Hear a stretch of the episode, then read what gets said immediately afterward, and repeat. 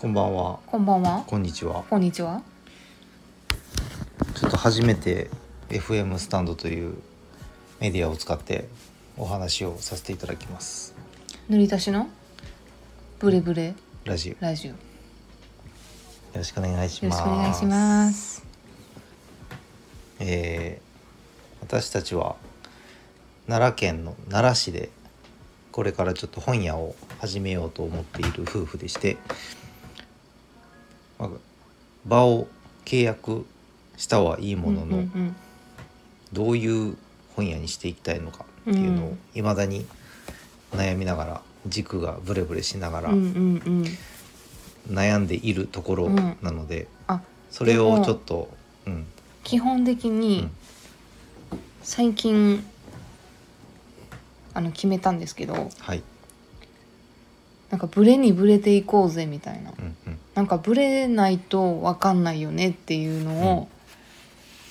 あのユニット内でうん。腹落ちしまして。うん。っていうのもあってなんかもうめっちゃいろいろブレながらやっていこうっていうのでちょっと「ブレブレラジオ」っていう名前にはい、至りました。まずあの自己紹介あしました。ねそう思った。あの塗り足しの塗り兵あの男の方です。男の方。男の方が塗り兵です、女の方が。女の方が塗り身です。はい。よろしくお願いします。よろしくお願いします。夫婦ですか？はい。夫婦ですね。夫婦でやっております。あの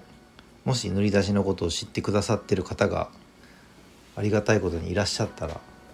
最近塗り足しがこまめになんこまめにでもないか。たまに音声系のなんかメディアやってんなって思ってる方がいらっしゃると思うんですけど今まではなんかツイッターのスペースとかうん。使ってお話ししてたんですけどなんかストックのことを考えたりいろんな他の媒体の汎用性考えたらスタンド FM がいいんじゃないのかということでうんうん。取り急ぎ初めてちょっと収録。か。初めてでもないか。この前本屋仲間の糸糸さんと一回お話ししたよね。そうなんかそのご飯食べててあの結構お酒塗り足しは飲むんですけども。で今も飲んでるんですそうけど今も飲んでるんですけどなんか 結構はなんか盛り上がってきてめっちゃこういい話してるやんもったいなーって思いながら私は喋ってて。で結構あもう今これラジオやろうやみたいなのを言ってて。でまあ今度店舗も持つっていうことなのでよりちょっと塗り足しが何を考えてるんかっていうのをうん。お伝えした方がいいんじゃないかっていうのでうん。ちょっとちゃんと残していこうっていうのではい、やろうと思います。でなんで何を考えてんのかって伝えたいのかなって考えた時にてか伝えなあかんよねっていうことになったのはまあなんかずっと場を持ちたくてで、まあ、奈良で塗り足しという名前を名乗ってからまあ3年ぐらいイベント出店したり曲がりで本屋さんをやったりしてたんですけどでようやく場を持つ自分たちの場を持つっていうことを周りの方に言った時に、まあ、なんだろうそんなに、まあ、すごい楽しみって言ってくれる方もいらっしゃれば、まあ、あの塗り平はすごく深読みをする人なんで なんかあんまり、ね「本当に本屋で大丈夫なの?」とかうん「なんかちゃんとやっていけんのかなこの人たち」っていうような反応ではないのかなっていう、うんはまあ、反応されることが多いのかなって、まあ、深読みをしながら思っていることがあってそれは、うん。塗り身的にはうん。深読みやと思ってて、全然多分気にする必要ないんちゃうかなって思ってるんですけどまあそれは人の性質やから まあ深読みしちゃうんやったらまあ気になるんやろうなとは思ってる。でまあそこで行くとなんだろう、まあ、場を持つ本屋を始めるっていう状況だけを見たらあそれで生きていくんだとかまあちゃんとあの収益を上げるための、まあ、道筋まあ計画っていうのはあるんだろうなっていう前提でお話をされることがやっぱり正直多くて、まあ普通ですよね、普うん。当たり前ですよね。でもなんか塗り足しはちょっと本当にそこら辺がパッパラパーでうんあのー場を持ちたいということがだいぶ先行しすぎて、うんでまあ場を持ちながら、えーまあ、最終的にはどうやって自分たちが食べていけるかっていうことも含めてちょっと実験をしていきたいなっていう意味合いで、まあ、まず場を契約したっていうことなんですよね。うんでそこがなんかうまく実験って何なんとか絵本屋やんみたいなうん。ことにはなりかねないなと思っているので、まあ、自分たちもなかなか未だに言語化できてないんですけど、まあ、こうやって音声メディアでお話をしながら自分たちの考えを整理していくみたいなことができたらなっていうことで最近少しうんずつうんお話をしております。という理解でよろしいですか？ぬりみさんはい合ってると思います、うん。どんなお店にしたいか。いやなんかほんまにうーんなんかあれやな。本屋じゃないけど、うん。東京にある喫茶ランドリーっうん。ていうあの喫茶店とコインランドリーうん。とあとアイロンとか、うん。ミシンとか、うん。なんか街の家事室っうんていう風に歌っている喫茶店？そうやね。の感じが個人的にはうん近いんじゃないかなとはうん思ってます。その喫茶ランドリーという、まあ、お店喫茶店を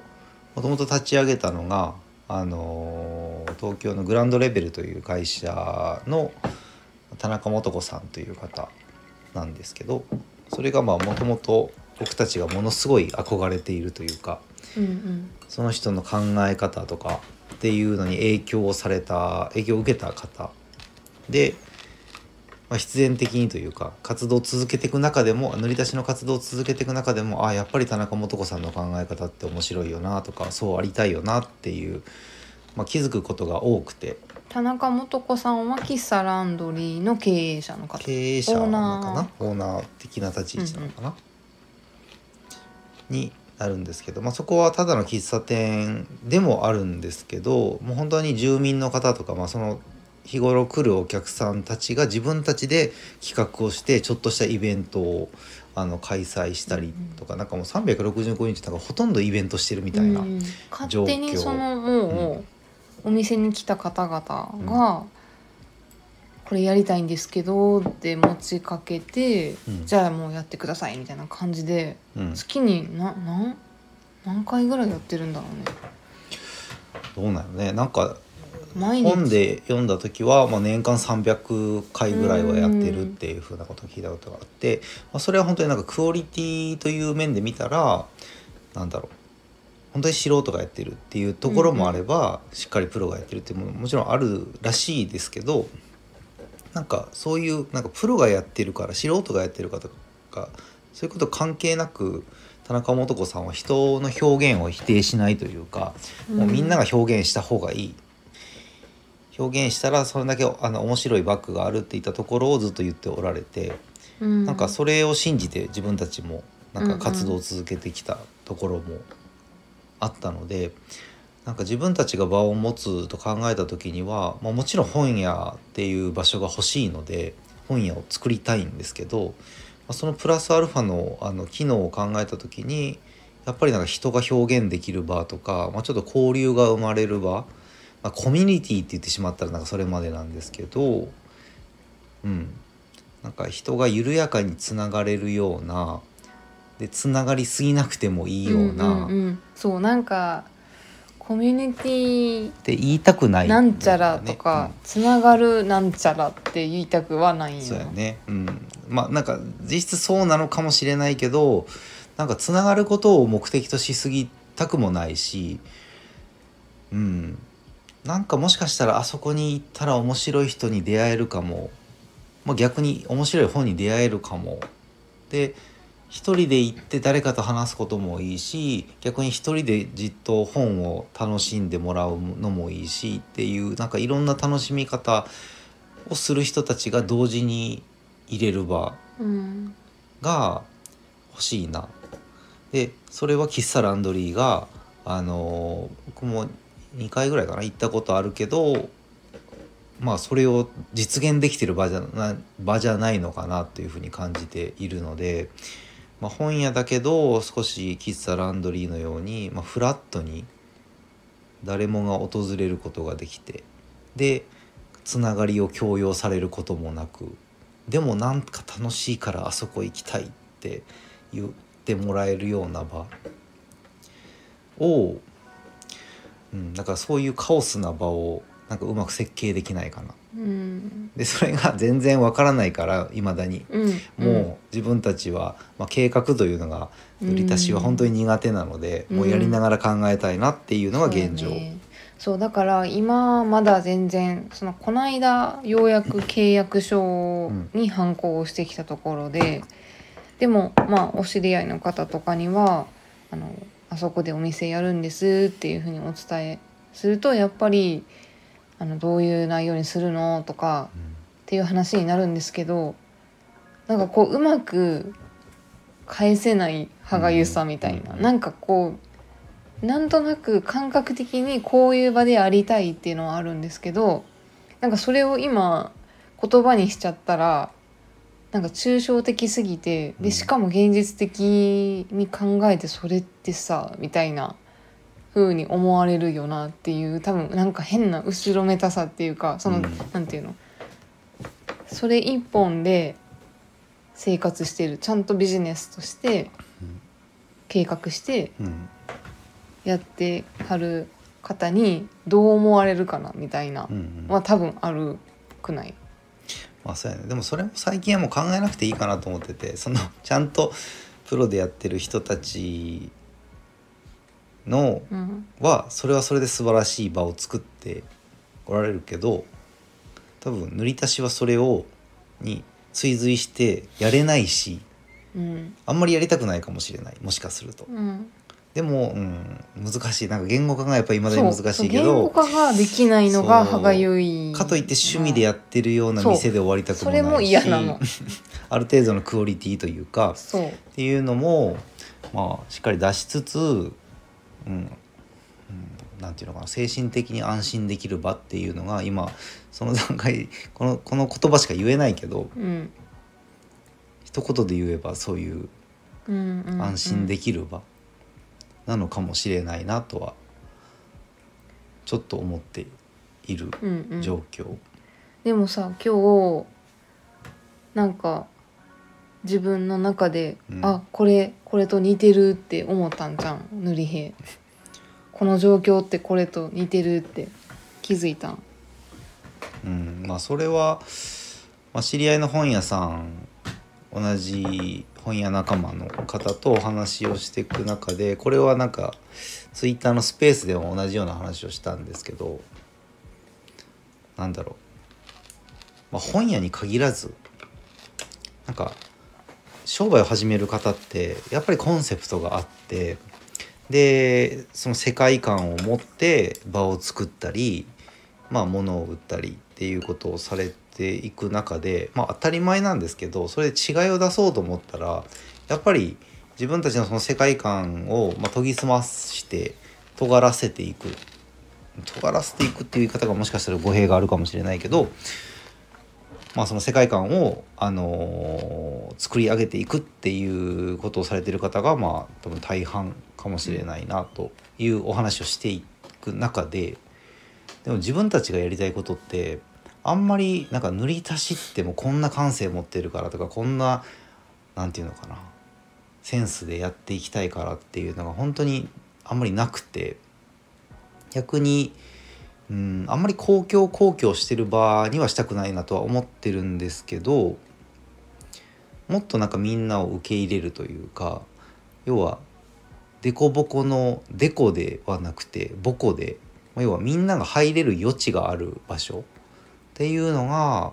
もしかすると塗り足しが作りたい場所なのじゃないのかなというお話をちょっととある本屋さんとしてたんですね。でまあそれが、まあ、塗り兵が好きなあのサッカーに例えるとえあどこまあ塗りが好きなん兵ですか？な何のサッカーが好塗きなんですか？はまあイングランドのあのリバプールというあの、うんうん。ビートルズの故郷で有名な町のチームが好きなんですけど、まあ10年ぐらい、いやいや18年ぐらい。まあそれは単なるファンでずっと見てるんですけど今のそのリバプールの監督っていうのがあの、まあ、ユルゲン・クロップというドイツの監督で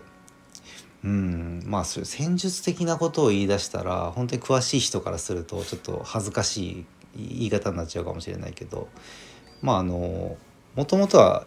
クロップっていうのがこれほんまに塗り兵が喋る回みたいな初回いからやそれ喋ってほしいね。喋って。そうやね、まあ、クロップは基本的にその、まあ、ざっくりこれ語弊があっていろんな人にツッコミあるかもしれないけど、まあ、リアクションサッカーという、まあ、相手の出方を、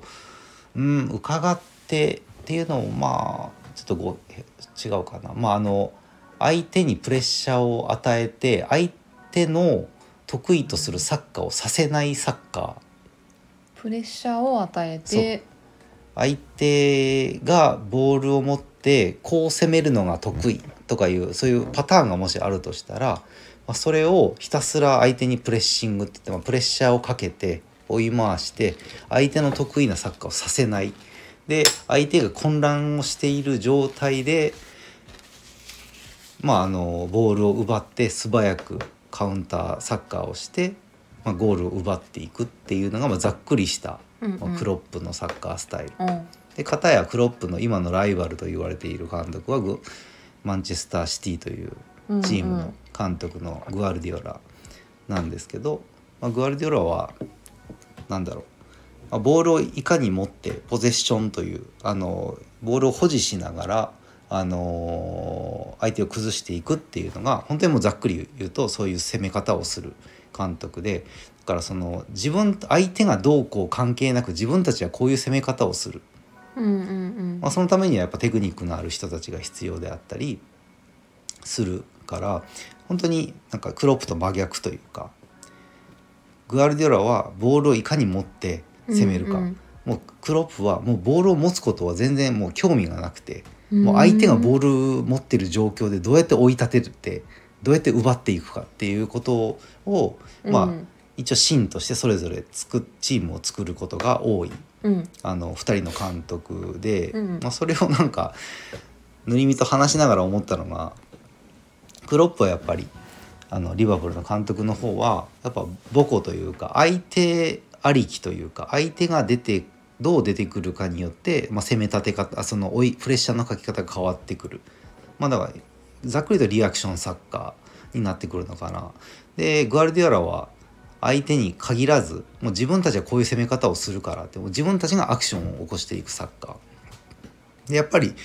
一般的にサッカーファンってやっぱりその自分たちがどう相手を崩していくかアクションしていくかってそのクリエイティブの部分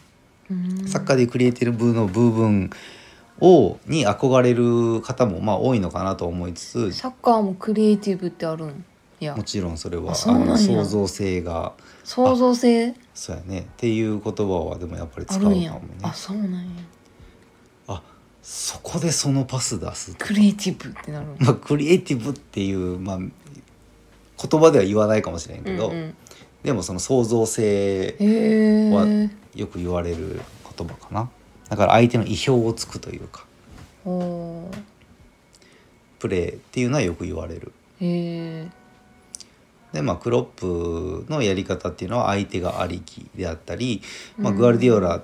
のやり方は、まあ、相手が誰であろうとまあこれは本当に相手が誰であろうとっていうのはもしかしたら間違いかもしれなくて相手によってもちろん攻め方を変えてるとは思うんですけど、まあ、大きいくくりで言うと相手の出方にかかわらずもう自分たちのやり方で勝っていくっていうような、うん、対極なサッカーをされている、まあ、2人の監督は、うんうんあのを例えに出すと、まあ、塗り足しはやっぱりクロップの方で要は母校なんですよね。その相手がどうであろうと自分たちの世界観自分たちの攻め方はこうっていう風なあの本屋を作りたいわけではなくてなんか本当に北町奈良の北町という場所で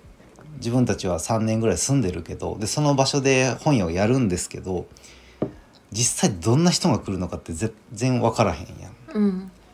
でもそれが楽しいなと思っていてもう確実に、まあ、その僕たちがやる塗り出しが始める場所はじ奈良の女子大のすぐ近くなんですけど絶対女子大生ばっかり来るぞとか全然そんなことも思ってなくていや多分結構おじいちゃんおばあちゃんとか来てくれるんちゃうかなとかなんかそういう想像できないところが逆に楽しいなと思っていてでそういうなんか誰が来るかわからないけど来てくれる人たちと一緒におもろい場をなんか作っていきたいなっていう、うん、考えがあるので、まあ、それはクロップの考え方に近いのかなって勝手に言ってたとこなんです。ファンやから嬉しいまあまあ嬉しい。偶然やけど偶然やけ重なってる。どね。うん、でもまあ面白いのはその時今日ぬりみにも言ったけどその対極に位置してる2人の監督のサッカーは時を経てそれぞれちょっとそれぞれのやり方に近しい戦術を取り出してまあ要は2人の監督の戦術では少し近近しくなってきたっていう、まあ、ことがあってまあなんかそれは段階的に最初尖ってた人もうん。もしかするとそういうなんていうのかな来てくれる人の要は、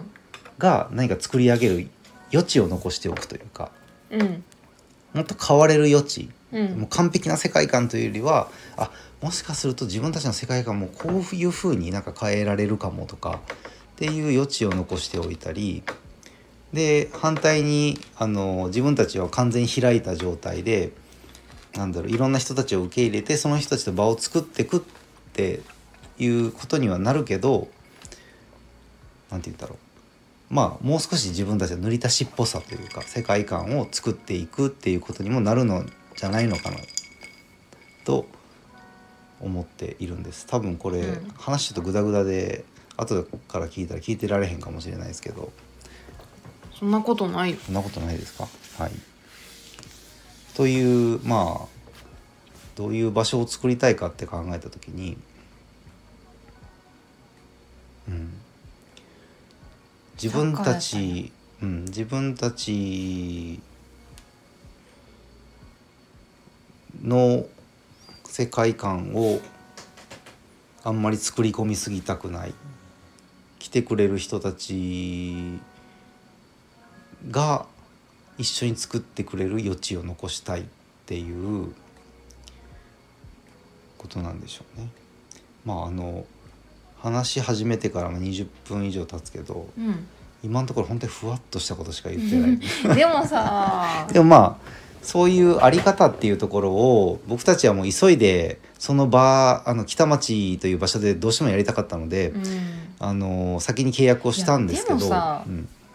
ふわふわしてるように思われるかもしれんけどさ、うん。どうしても北町でやりたいとか思ってる時点でちょっとなんかなんでなんやろね北町でやりたいことって。うーん。いやでもやっぱあの空気感とか、うん。なんかそのなんやろなもっと面白く